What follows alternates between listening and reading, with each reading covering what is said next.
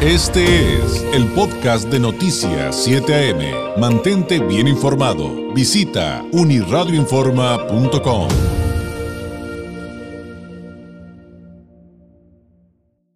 Le agradezco enormemente al agregado del Departamento de Seguridad Interna, DHS, por sus siglas en inglés de los Estados Unidos, en la Embajada Norteamericana de la Ciudad de México, Edgar Ramírez, nos tome la llamada. Edgar, ¿cómo estás? Muy buenos días. David, muy buen día, un placer saludarte de nuevo pues tantos temas de los cuales platicar, pero al final creo, Edgar, y tú nos lo, eh, estoy seguro, nos lo reiterarás, finalmente todos están ligados, ¿no? Todos estos temas que nos ocuparán el día de hoy y podremos empezar por eh, las expectativas.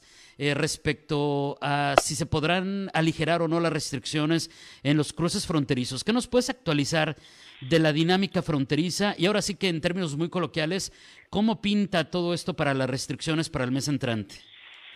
Eh, pues mira, eh, nos encontramos en este momento analizando los indicadores que siempre tomamos en consideración. Lo que te puedo decir es que eh, estos indicadores se encuentran en la mejor indicación que hemos visto desde que comenzó la pandemia, o sea que todos los patrones de comportamiento van hacia una reducción en cuanto al problema del COVID-19, pero aún no podría eh, sería muy apresurado decir que habrá algún cambio para el 21 o 22 de mayo.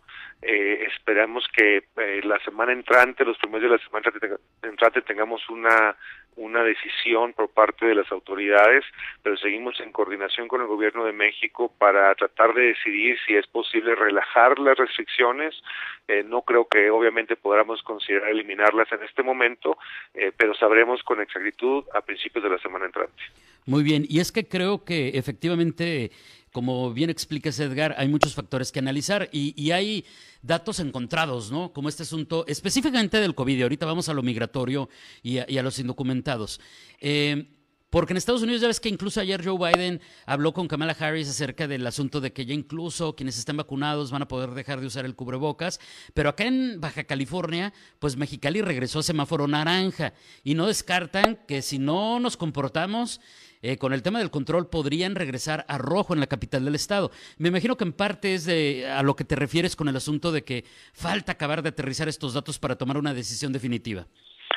Sí, mira, y como sabes, eh, gran parte de consideramos es la fortaleza de los sistemas de salubridad para poder soportar un incremento que se diera al incrementar el contacto persona a persona, que sería inevitable al a reducir las restricciones en lo que hace la frontera. Eh, y esto es, eh, de nuevo, lo que consideramos a lo largo de la, frontera uno de los factores. Sabemos que la incidencia que se está teniendo eh, de los planes de vacunación, pues obviamente están apoyando a que baje la incidencia de la propagación de la infección, pero como mencionas, el problema es que aun cuando el patrón de los indicadores se ve en una forma positiva en la mayor parte de la frontera, pues seguimos teniendo lugares donde hay fluctuaciones y esto es lo que probablemente nos lleva a tener un poco de reservación en, tomar una decisión eh, en este momento. Eh, mientras tanto, creo que también hay noticias eh, positivas. Digo, abriendo un pequeño paréntesis, Edgar, si nos lo permites, Estados Unidos va muy bien con el tema del COVID. Hay pasos importantes que ya hemos compartido. Y pues bueno, estaremos atentos a ello.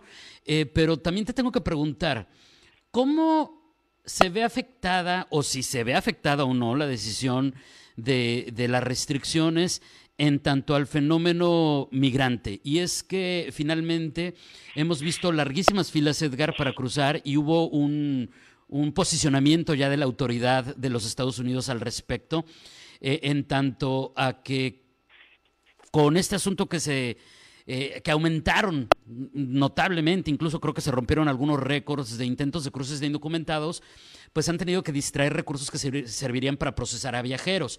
Entonces yo no puedo en una dinámica binacional disasociarlo, o sea, al final te decía, lo veo como todo conectado. ¿Qué nos podrías comentar de ello? Claro, mira, como, como mencionas, David, mira, tenemos diferentes restricciones bajo el marco jurídico. Unas aplican obviamente a cruces por frontera terrestre, otros aplican eh, una parte de la ley totalmente diferente, eh, separada, aplica a cruces irregulares entre las garitas y otro marco jurídico que aplica a lo que son los ingresos vía aérea, que como sabes hay restricciones basado en el país donde estuviste en 14 días antes de tu llegada a Estados Unidos, etcétera el, tema de, cambiar o de hacer ajustes en cualquiera de estos rubros requiere que consideres el impacto o la lógica que tendría con el resto de, de las otras dos eh, de, los dos, de las otras dos leyes y cómo se implementa esa política en ese ámbito, porque no sería lógico que relajes, digamos, la entrada vía aérea, pero mantengas la terrestre o viceversa. Entonces, esa es una dinámica. Como tú mencionas, aparte de esto, eso está basado en un tema de el nivel de infección, etcétera, pero como bien mencionas, independientemente de la pandemia, pero la pandemia viene a agudizar el problema, el, el, el problema o el reto que tienes con un flujo tan grande como el que estamos manteniendo en el ámbito de la migración irregular es que sin duda tienes que traer recursos que probablemente están asignados a garitas y a otras funciones para poder solventar la necesidad con una población tan alta, por ejemplo, de menores no acompañados, de familias, etcétera, y hemos visto, por ejemplo, en lo que es el proceso para líneas Sentry, para aprobación de Global Entry, etcétera, hemos visto retrasos importantes precisamente por eso, porque tenemos tenemos que quitar a funcionarios que llevan a cabo y desempeñan esas funciones para poder solventar la necesidad en el ámbito migratorio, por ejemplo. Y en, anteriormente, como sabes, en años pasados, pues hemos visto lamentablemente eh, gran eh, tiempo de espera en carriles de, vehículos ligeros, pero también de carga, precisamente porque hemos tenido que eh, tomar a personas que se dedican a, facilitar este flujo y invertir su tiempo en el tema migratorio. ¿Cómo ven desde la autoridad norteamericana? Estamos platicando esta mañana con Edgar Ramírez, agregado al Departamento de Seguridad Interna de los Estados Unidos en la Embajada norteamericana en México. Eh, ¿Cómo ven, y, aterrizándolo ya en este tema, eh, la crisis? Eh, del lado mexicano nos reclaman que por qué le decimos crisis, Edgar, pero perdón, pues yo cuando veo el, el campamento migrante del Chaparral, pues no me viene a la mente otra palabra. Pero bueno, ustedes desde la, desde la autoridad norteamericana, eh, ¿qué ven? ¿Qué ven en este, en este fenómeno de este campamento migrante?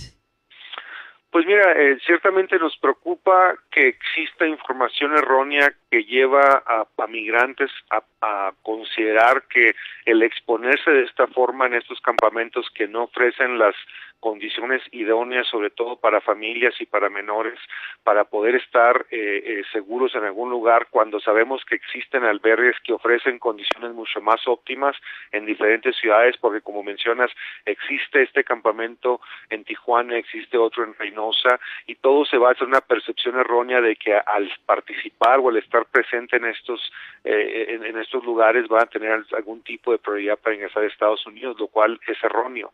Eh, simple y sencillamente no, no hay consideración de dar algún tipo de prioridad a las personas independientemente de en dónde se están alojando. Se consideran otros factores, como sabes, tenemos el programa para aquellas personas que fueron eh, procesadas bajo protocolos de protección al migrante, ciertamente condiciones muy específicas para algunos migrantes que se consideran altamente vulnerables, pero el hecho de que estén en un campamento, en un lugar específico en Tijuana o también en Tijuana, pero en un albergue, no va a cambiar la decisión que Estados Unidos tome al respecto. Claro, ahora, eh, parte de esa desinformación, para ahondar un poquito más, si nos lo permites, Edgar, tiene que ver con que efectivamente hemos sido testigos de personas que procesan, pero esas personas que procesan y que tienen su cita y que van y acuden y que van al camioncito y se los llevan ahí por San Isidro, pues tienen un largo camino recorrido, o sea, ni acaban de llegar, ni estaban en el campamento, son los del famoso MPP, ¿no? Así es, y como mencionas, son procesos estructurados que en este caso, por ejemplo, incluye solamente aquellas personas que fueron procesados bajo este programa de MPP y por ende retornados a México a esperar. Para personas que nunca fueron procesadas, por ejemplo, bajo los protocolos de protección al migrante, simple y sencillamente no se les va a permitir acceso porque no reúnen los requisitos, uno de ellos siendo el que hayan sido retornados bajo este programa. Entonces, independientemente de si están en un albergue que ofrezca mucha más comodidad y seguridad o están en un campamento como este, eso no hace ninguna diferencia al tipo de acceso que podrían tener para presentarse frente a un oficial de migración. Sí, y es que acá hemos hecho reportes, te comento Edgar, de, de personas que logramos entrevistar, cada vez es más difícil, eh, lamentablemente se está generando un contexto también de violencia en el campamento y de repente nos dicen, es que nos dicen que, que si aquí hacemos fila vamos a pasar. Pues no, es, es absolutamente falso, es una condición totalmente distinta, sin embargo, siguen llegando. Eso es, eso es parte de lo que nos estamos refiriendo, ¿no?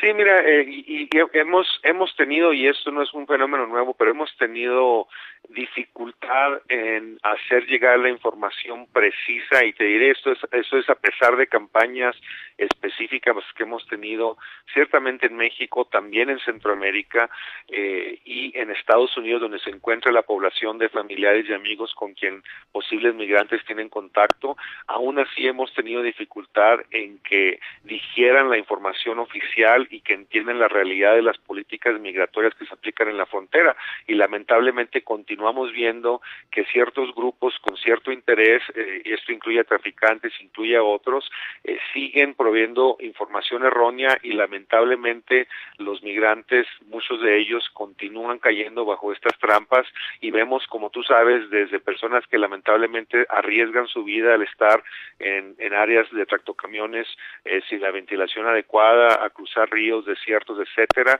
y esto del campamento creo sigue el mismo patrón donde personas con algún otro interés no se preocupan por priorizar la seguridad y la integridad de los migrantes, pero están buscando algún interés ajeno a, estos principios. Muy bien. Me voy a regresar, Edgar, un poquito al tema que nos platicabas hace unos segunditos respecto a, pues los recursos son limitados, ¿no? Aquí en China, como decimos en México. Y, el asunto de tener personal y material para atender las fronteras eh, y, que de repente las filas se hagan largas por algo que ya nos platicaste, las filas me refiero a los cruces que sí son legales.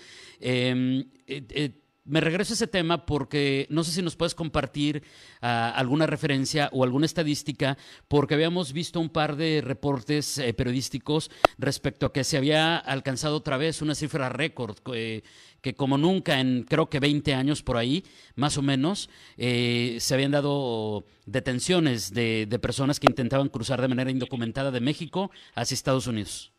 Así es, mira, estamos enfrentando cifras mensuales muy altas. El incremento que se dio entre febrero y marzo, que fue de un poco más del 70%, aún más preocupante porque este incremento se dio específicamente entre menores no acompañados y familias que obviamente viajan con menores. En el ámbito de menores no acompañados, la cifra de marzo fue la más alta que hemos tenido en la historia.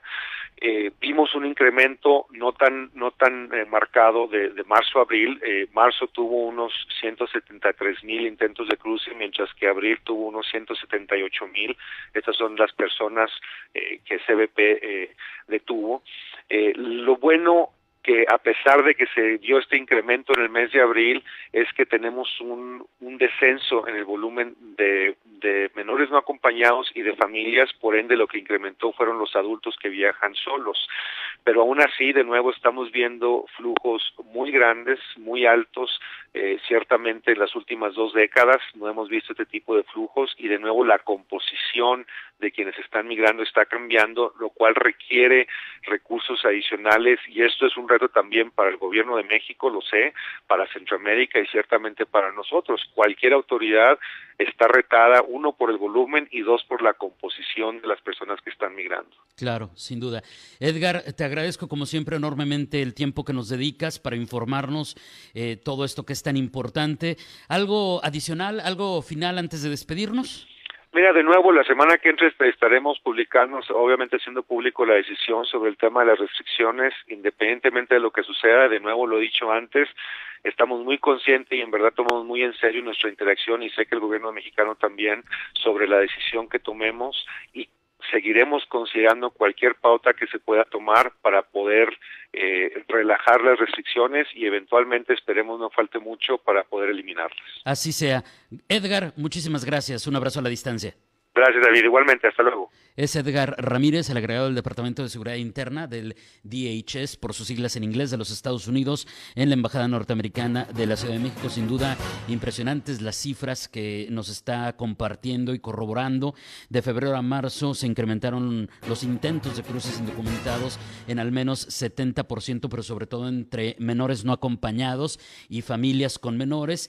Y en cuanto a los menores no acompañados, la cifra más alta de, de intentos de cruce indocumentado en la historia fue en el mes de marzo. Y por lo pronto, aunque será, le reitero, hasta la próxima semana que den a conocer oficialmente la decisión final de las restricciones en la frontera, pues eh, no hay un panorama eh, dado que, permita eh, pensar que se reabrirían las fronteras y pues todo está como más inclinado a que no se eliminarían eh, por lo menos no todas las restricciones en los cruces fronterizos, porque finalmente es un ejercicio binacional. Pueden ir muy bien en California, pueden ir muy bien en Estados Unidos, pero también se evalúa todo lo que implica los cruces fronterizos y cómo estamos en Baja California. Y pues ya sabe, pues la primera hora de este espacio informativo estuvimos hablando eh, pues eh, ampliamente respecto al famoso semáforo naranja de Mexicali y que tal vez se van a rojo si no, si no se ponen las pilas en la capital del estado, mientras que Este fue el podcast de Noticias 7am. Mantente bien informado. Visita unirradioinforma.com.